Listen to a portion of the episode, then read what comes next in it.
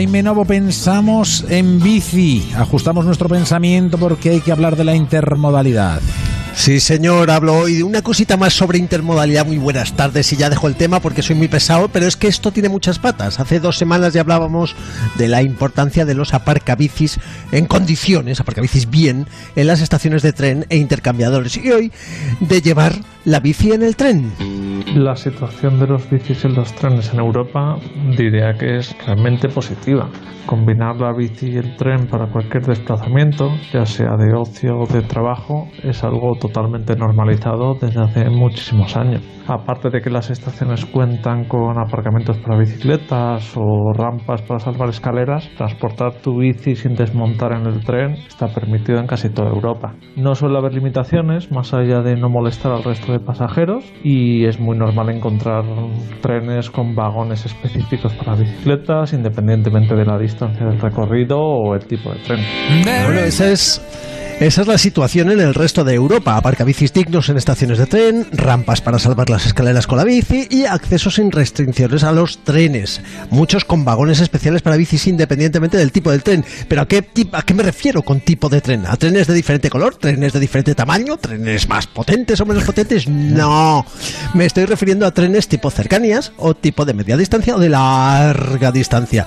¿Ocurre esto en España? La situación para las bicis en los trenes en España, en cambio, es muy distinta. El ciclista se enfrenta, lo primero de todo, a unas normas muy confusas que a veces ni los propios empleados de Renfe conocen bien. Podríamos decir que hay tres niveles. Primero estaría el cercanías, donde a grandes rasgos sí se permite el acceso de bici sin desmontar, pero te va a ser muy difícil encontrar espacios específicos donde dejarla. Luego estarían los media distancia, donde tampoco vas a encontrar espacios específicos y además solo determinados tipos de media distancia te van a permitir subir con la bici. En cualquier caso, el número máximo de bicis que van a poder subir por tren serían 3 y si el trayecto supera los 100 kilómetros, además se deben pagar 10 euros. Y luego, por último, tendríamos la alta velocidad donde directamente no se permite el, acceso con bicicletas. Eh, solo en el caso de que la bicicleta entre en una bolsa con unas dimensiones muy pequeñas va a ser posible. Solo lo van a poder cumplir las,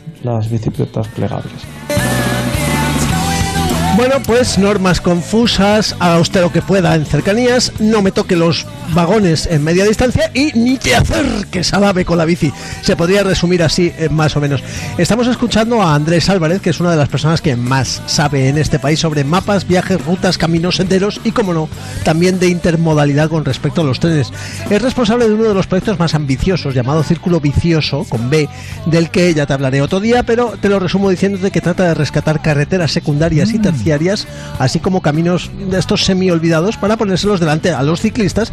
Pero bueno, hoy estamos escuchándolo porque ha puesto en marcha una recogida de firmas para darle a Renfe un pequeño tirón de orejas y que empiece ya a apostar de una vez por las bicicletas. Para hacer entender a Renfe y a todos los operadores ferroviarios que pudieran venir en el futuro que la bicicleta y el tren tienen que ser aliados y que poner trabas a la combinación de estos dos medios de transporte sostenibles es en definitiva estar poniéndole trabas a la sostenibilidad y a la posibilidad de un cambio de modelo turístico y de movilidad en España.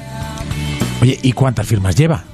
Bueno, pues mira, ya ha superado las 19.200 firmas, que estamos hablando de 19.200 personas por ahora que ya han pedido a Renfe que se ponga las pilas con las bicis, que es que estamos a años luz de Europa y parece que está al otro lado de los Pirineos nada más, que nos dan una alegría, por no hablar de la liberalización del sector, que cuando Renfe no sea el único operador de trenes la liberalización del sector ferroviario, viendo las condiciones que nos impone Renfe a día de hoy, parece la única esperanza para que el panorama cambie un poco para las bicicletas y mejoren la cosa. La entrada de la operadora francesa SNCF, que ya permite llevar, las, eh, llevar bicicletas en sus trenes desde hace muchos años, o la italo-española ILSA, hace pensar que aunque solo sea por estrategia comercial para conseguir más clientes, algo podría cambiar.